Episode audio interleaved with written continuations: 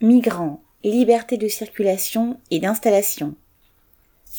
De nouveau, des centaines de migrants ont débarqué sur les côtes italiennes dans un état catastrophique, tandis que de l'autre côté de l'océan, aux Bahamas, une quinzaine de migrants haïtiens sont morts noyés.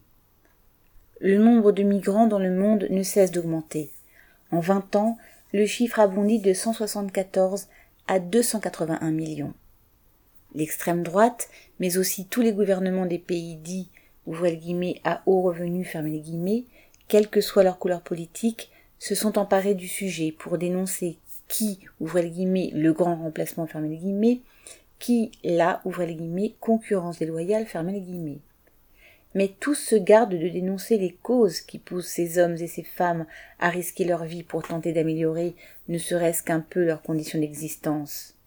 La misère, la guerre, la violence des gangs, la famine ravagent pourtant une bonne partie de la planète.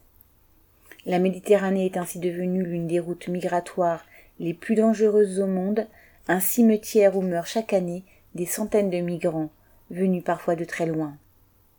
Les pays développés peuvent bien fermer leurs portes aux pauvres, tandis que les riches, eux, peuvent s'installer où ils le veulent.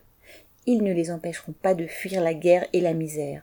Ils ne sont pas des ennemis, mais des alliés pour renforcer leurs frères de classe, les travailleurs des pays riches, et ont le même intérêt qui est de mettre fin à ce système capitaliste barbare.